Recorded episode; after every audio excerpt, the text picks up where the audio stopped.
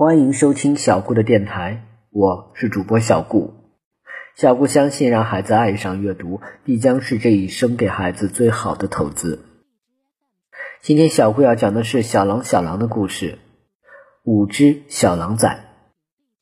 道尔基拎着书包走向蒙古包前的空地，从书包里掏出一只，看了看它的小肚皮，说：“这只是母的，先让他去见腾格里吧。”说完，向后抬手，又蹲了一下右腿，向前抡圆了胳膊，把胖乎乎的小狼崽用力扔向腾格里。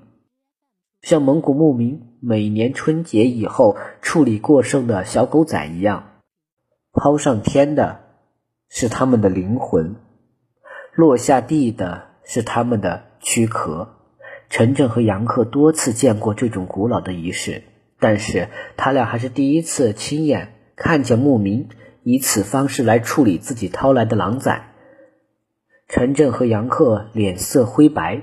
像蒙古包旁的脏血一样，被抛上天的小狼崽似乎不愿意这么早就去见腾格里，一直装死求生，一动不动的。母狼崽刚刚被抛上了天，就本能的知道自己要到哪里去了。他立即拼出所有的力气，张开四条嫩嫩的小腿小爪，在空中乱舞乱抓。似乎想抓到他妈妈的身体，或是爸爸的脖颈，哪怕是一根救命狼毫也行。陈震好像看到了母狼崽灰蓝的眼睛被剧烈的恐惧猛地撑破，露出充血的黑眼红珠。可怜的小狼崽竟然在空中提前睁开了眼，但是他仍然未能见到。蓝色明亮的腾格里，蓝天被乌云所挡，被小狼眼中的血水所遮。小狼崽张了张嘴，从半空抛物线弧度的顶端往下落，下面就是营盘前的无雪硬地。狼崽像一只乳瓜一样，噗的一声。摔砸在地上，稚嫩的身体来不及挣扎一下就不动了，口中、鼻中、眼中流出稀稀的粉红色的血，像是还带着奶色。陈震的心像是从嗓子眼里又摔回到胸腔，疼的似乎没有知觉。三条狗几步冲到狼崽跟前，道尔基大吼一声，又跨了几大步挡住了狗。他生怕狼崽珍贵的皮被狗咬破。那一刻，陈震意外地发现，二狼冲过去是朝着两位伙伴在吼，显然是为了拦住黄黄和一乐咬狼崽。颇具大将风度的二郎。没有鞭尸的恶习，甚至还好像有些喜欢狼崽。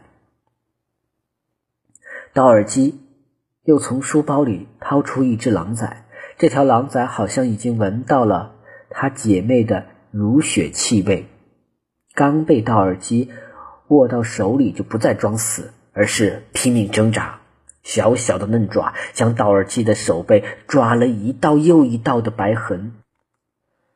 他刚想抛，突然又停下来，对陈震说：“来，你也来开开杀戒吧，亲手杀条狼，练练胆子。草原上哪个阳关没杀过狼？”陈震退后一步说：“还是你来吧。”大耳机笑道：“你们汉人胆子忒小，那么恨狼，可连条狼崽都不敢杀，那还能打仗吗？怪不得你们汉人费那老劲儿。”修个一万里的城墙，看我的！话音刚落，狼崽被抛上了天，一只还未落地，另一只又飞上了天。道尔基越杀越兴奋，一边还念念有词：“上腾格里吧，上那里去享福吧。”五条可怜的小狼崽从半空中飞过，五具血淋淋的躯壳全都落了地。陈震觉得自己的胆气非但没被激发出来，反倒被吓回去了一大半。他默默把五只死崽全都收到簸箕里，然后久久仰望明天，希望腾格里能收下他们的灵魂。道尔基似乎很过瘾。他弯腰在自己的卷头猛靴上擦了擦手，说：“一天能杀五条狼的机会不多，人比狼差远了。一条饿狼逮着一次机会，一次就可以杀一二百只羊。我杀五个狼崽算个啥？天不早了，我该回去了。”说完就想去拿自己的那条狼崽。陈震说：“你先别走，帮我们把这些狼崽皮剥了吧。”道尔基说：“这好办，帮人帮到底，一会儿就完事儿。”二郎仍站在簸箕旁边，死死的守护着死狼崽，冲着道尔基猛吼两声，并收低重心准备扑击。陈震急忙抱住二郎的脖子，道尔基剥羔皮似的剥着狼崽皮，一边说：“狼崽皮太小，不用。”剥狼桶皮子，不一会儿，五张狼崽皮都剥了下来。他把皮子摊在蒙古包的圆坡顶上，撑平绷直，又说：“这皮子都是上等货，要是有四十张，就可以做一件狼崽小皮袄，又轻巧又暖和又好看，花多少钱也买不来。”道尔基。抓了些残血洗手，又走到牛车旁，拿了把铁锹，说：“你们几个真的是啥也不会，我还是帮你们都做了吧。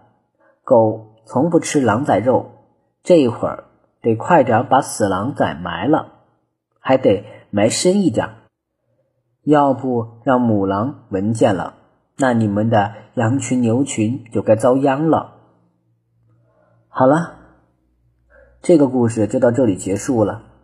希望大家能继续收听小顾讲的故事。小顾啊，会继续讲下面的故事的。